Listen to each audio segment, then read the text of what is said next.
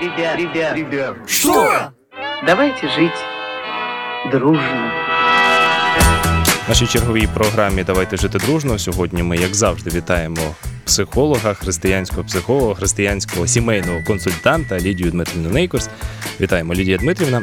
І, Як завжди, з вами продовжуємо говорити про різноманітні сімейні питання, які турбують, зокрема, нашу молоді, зокрема, ту молодь, яка писала вам листи на електронну пошту і просто задавала відповідні питання. Давайте жить дружно. Звісно, найголовніше питання, яке задають, і е, воно навіть можна говорити про нього в кожній програмі, як знайти свою половинку. Воно звучить популярне вопрос. питання, і я думаю, що воно, мабуть, дуже загальне, однак ви все-таки в якихось загальних рисах спробуйте саме його і пояснити. Несмотря на то, что это такой общий вопрос, его задают почти половина населения Земли. Так. Вот они встают когда-то, ну, дозревают до такого момента, когда у них появляется вопрос. Я же должен жениться, или я как-то нужно выйти замуж, а где, кто моя половинка, Мгм. где? И тут происходит нечто. Люди начинают теряться и, и даже в тревоге. Вы представляете, сколько миллиардов людей на Земле, и где-то ходит моя половинка, попробуй ее найти. В какой стране она рядом или где-то далеко, как ее найти. Поэтому такой вопрос и задается. Где моя половинка, кто она или он? Так. И если появляются какие-то друзья, ну, несколько друзей, кто из них моя половинка? Поэтому вот этот вопрос, он и популярный, и важный. Это правильно, так задавать вопрос правильно. Потому что и не нужно пугаться этому. Бог никогда не определяет, как мы себе представляем, где моя половинка, как я ее найду. И э, мы представляем себе Бога, который на компьютере набирает какие-то там программы и ищет мою половинку. Вот он нашел, а я ее не могу найти. И от этого получается и тревога, и неудобство какое-то, и внутреннее такое беспокойство. А этого не должно быть. Особенно, когда человек думает об этом. Не беспокойство должно быть основным, основной эмоцией молодого человека или девушки, которая согласилась там с- создать свою семью. Но первое, что я бы предложила всей молодежи усвоить до того, как они будут искать половинку, нужно бы проделать такую определенную работу в себе, в своей памяти, в сознании, в психике своей, настрой такой сделать. И вот м, первая работа, которая должна быть среди нашей всей молодежи, это кто не может стать половинкой. Угу. Тобто є люди, які не створені для сім'ї, виходить. Не- даже не потому, что они не сотворены для семьи, но они обладают такими качествами характера, которые мы можем не учесть при поиске половинки. И этот человек станет моей половинкой. Так я решу, что это моя половинка. И потом окажется, почему такой большой процент разводов? Оказалось, что это не моя половинка. А почему до этого я этого не увидел? Именно по этой причине. И я уже это знаю наперед, всегда с молодежью говорю на эти темы очень открыто, что есть критерии, которые определяют человека как хорошего будущего семенина. И есть критерии, которые очень точно можно сказать, из него не получится хороший семенин. Так вот, это вот вторая часть, это очень важная. До того, как я применю его кому-то там, какой-то личности, девушке или парню, я должна заранее уже видеть, что же у этого человека есть из той второго списка, черного, так скажем. Определим его черным списком. Что же это э, за список такой? Вот если слушают меня наши молодые, пусть они берут карандаш и пишут, что не должно быть человеке, э, когда я смотрю на него как на будущего, может быть, э, выбранного мной друга. Первое, он не обладает таким качеством, как уважительность или уважение к другим. Вот это очень важно. Второе, он ленивый. А это можно определить до свадьбы и до того, как мы, мы же смотрим, видим как. Или она ленивая, девушка ленивая. Такие, это можно быстро определить. Еще интересно, насмешка над святыми вещами. Пусть это не соответствует, например, нашему понятию, как должны поклоняться Богу люди, пусть это будут какие-то другие конфессии, но когда человек начинает с насмешкой об этом говорить, это большой признак, галочку можно поставить. Это присутствует в жизни этого человека. Еще одно если он любит спиртное. Может, он говорит, я пью по праздникам. Это не имеет значения. Если он любит это, то он станет не по праздникам, потому что э, выпивание по праздникам, вот такие вот употребление алкоголя, это первая стадия зависимости. Она есть. Человек даже не представляет себе, что он на праздник может не выпить. Он по праздникам пьет. Ну, у нас столько праздников, что не получается. Человек постоянно почти в этом состоянии находится. И это очень важный симптом, который потом сделает нам большие проблемы в семье. Еще одна, еще одно такое незрелость.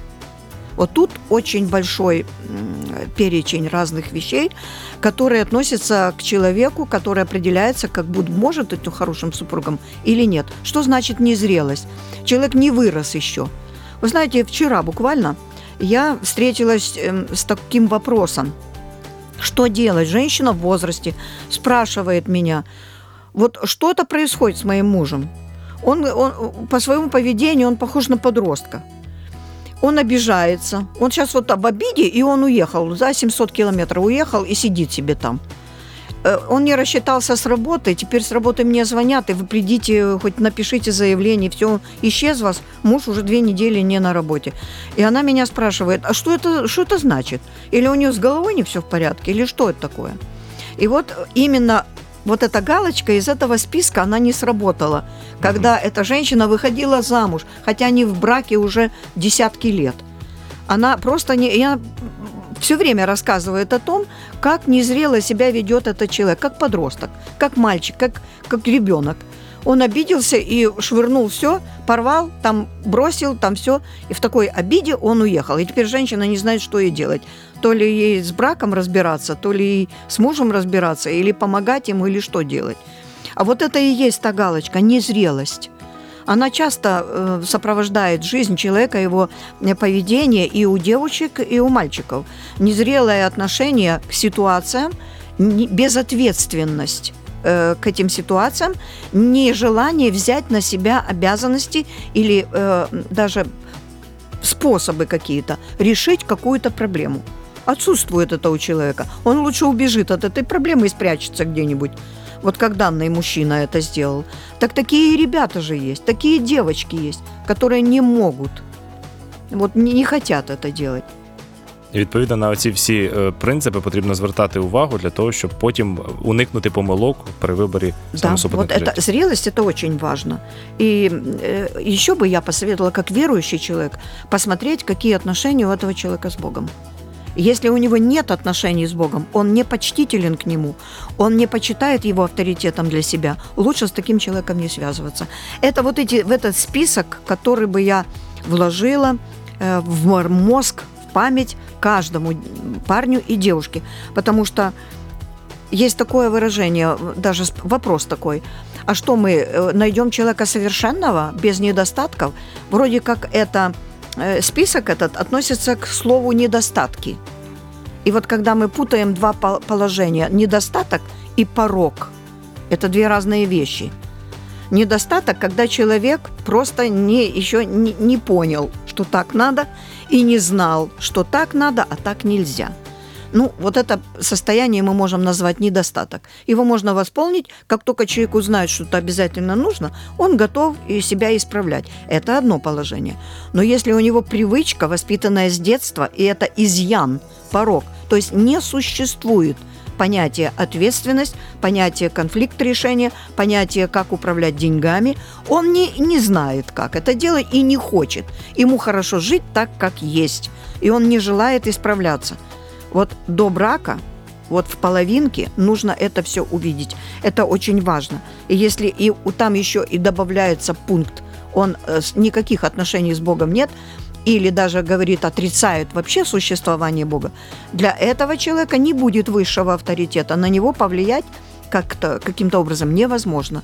Ну вот, а теперь можем сделать вопрос такой задать. А кто же будет тогда моей половинкой? То есть, Дійсно. оказывается, что половинку э, э, надо просматривать где-то. Она не назначена Богом. Тобто це не є певна конкретна людина, яку потрібно знайти. Це Да. все-таки просто людина з певним набором якостей. Конечно. И, и моей половинкой, это, это вот э, у меня подростки иногда спрашивают, мне такую записочку написали.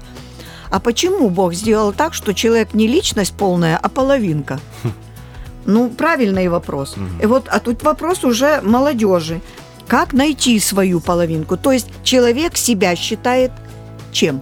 Уже вважає половинкою. Уже считает половинкой. То есть он себя считает несовершенным чем-то. Совершенным он будет тогда, когда женится. Или представьте себе вот это положение найти свою половинку и чувствовать себя половинкой у девушки.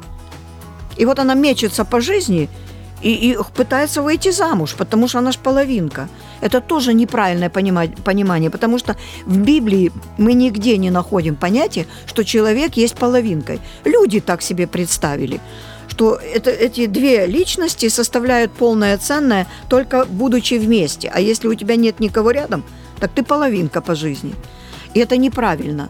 Ощущать себя полной личностью, зрелой личностью, ответственным человеком и самооценкой, высокой самооценкой, достаточной, по крайней мере, не завышенной, но достаточной самооценкой должен каждый человек. А вот в отношении половинка – это тот, которого я буду понимать, который меня будет понимать. Я хочу его удовлетворить, а он меня. Вот и человек считает, что это будет тогда целое. Он находит покой именно в этом поведении, когда держит за руку или прижимает к себе того человека, которого он хорошо понимает, и называет его своей половиной. Это моя жена, это мой муж, это моя половинка.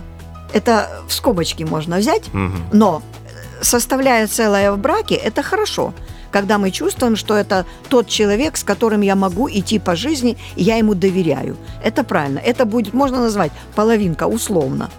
Но вот когда я уже изначально это понимаю, что я половинка, и теперь я по миру и рыщу, и ищу вот эту половинку, и у меня и, и там не то, и там не то, и там не это. Где же она, эта половинка? Вот тут надо человеку задуматься. Если этот вопрос появился, что он хочет жениться, например, или выйти замуж, парню нужно искать, ис- присматриваться. Нужно в первую очередь изучить вот эту материалы о личности, о развитии личности, о росте личности. Вот эти материалы до того, как искать половинку, нужно это все изучить. И вот один из кусочков этого материала я сейчас вам и предложила. Вот этот список. В первую очередь изучаем э, с этой точки зрения, как человек себя ведет. Если я его еще не люблю, если я еще не встречаюсь с ним, а просто наблюдаю, там наблюдаю, там наблюдаю, на такие спокойные глаза, э, спокойное состояние мозга я могу точно определить, увижу эти недостатки. Возможно, не, не считая его своей будущей там половинкой, я попытаюсь этому человеку помочь. Может быть, им, ему объясню о Боге, все-таки, что это авторитет. Попытаюсь это сделать. Но когда я вижу, что там порог, и человек с кулаками не воспринимает эту истину, пусть это будет одним из пунктов. Это не может быть вот этой, хотя бы в кавычках даже, но половинкой. То есть он супругом или супругой стать не может хорошим. Жениться можно, выйти замуж тоже можно, но что будет потом? Так вот, вот с вершины своей жизни уже 50 лет, э, с, супружеской жизни уже вот такой большой стаж, я могу сказать, что действительно это играет огромную роль в жизни будущей. Чтобы стать единым целым с человеком, его надо очень хорошо приблизить к себе, понимать и любить, и принимать его. Если это недостатки, недостатки мы победим. Мы можем это сделать. У нас есть ресурсы для победы над... Но если это решение человека, он будет таким, и он будет пить, потому что ему это хорошо, и это ему нравится, или э, вы видите, что у него отец пьющий, нужно с ним хорошо пообщаться. Очень много сегодня у нас проблем с теми, кто вышли замуж за ребят, у которых отец или дедушка был пьющий. Это один из наших списков есть. Э, э, Или склонность, или любовь, или, или наследственность. То есть алкоголь играет огромную роль, он от- откладывает свои генетические следы и переходит на будущее поколение. То есть, если я выхожу замуж за э, алкоголика, который маленький был алкоголиком, проблемы семьи приведут к тому, что он станет большим и углубленным алкоголиком. И что я тогда с ним делать буду? А у меня родился мальчик. Кто этот мальчик? Потенциальный алкоголик. Потому что очень-очень редко э, бывает такое состояние в семье, что папа алкоголик, а, а парень, который растет там, отвращение испытывает к алкоголизму. Я, например, в жизни своей несколько человек только таких встретила, что это может быть. Поэтому на это тоже надо обязательно обращать очень серьезное внимание. Давайте жить дружно.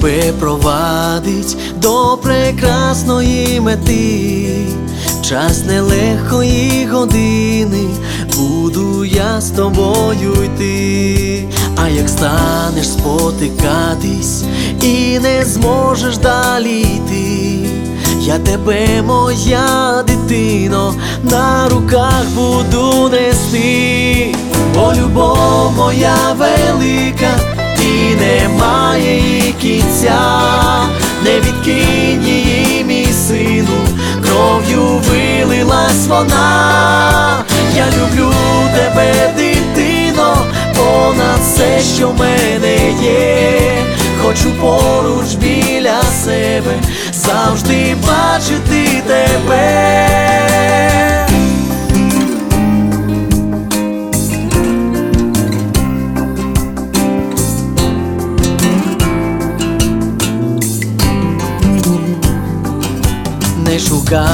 Шукай у цьому світі ти скарбниці золоті, бо найбільший скарб у небі. Жити з Богом усі дні.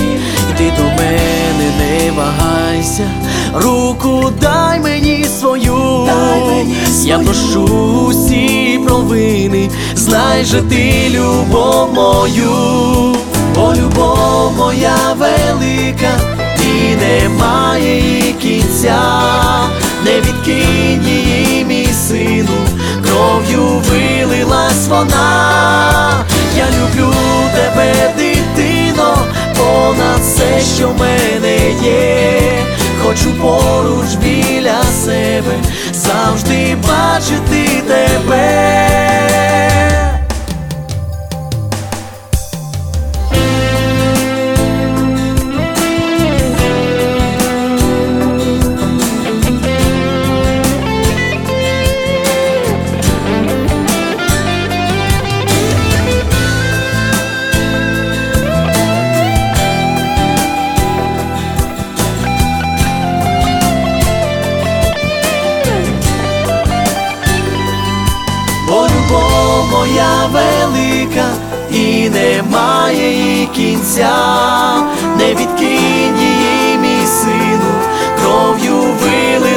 Вона.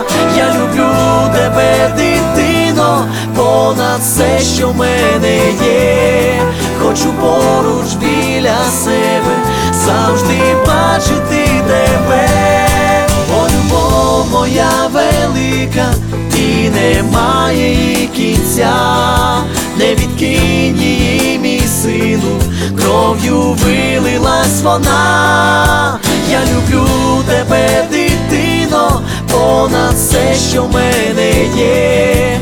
Хочу поруч біля себе, завжди бачити тебе. Давайте жить дружно. Створюючи сім'ю з метою спасіння від самотності, дівчата дуже часто упускають з виду важливі критерії вибору чоловіка, про яких говорить Біблія. Але краще померти, ніж згрішити, краще бути голодному, ніж їсти мерзоту. Краще назавжди залишитися одному, ніж жити з ким попало. Не робіть метою вашого життя обов'язкове створення сім'ї. Довіртеся Господу у цьому питанні. Давайте жить дружно.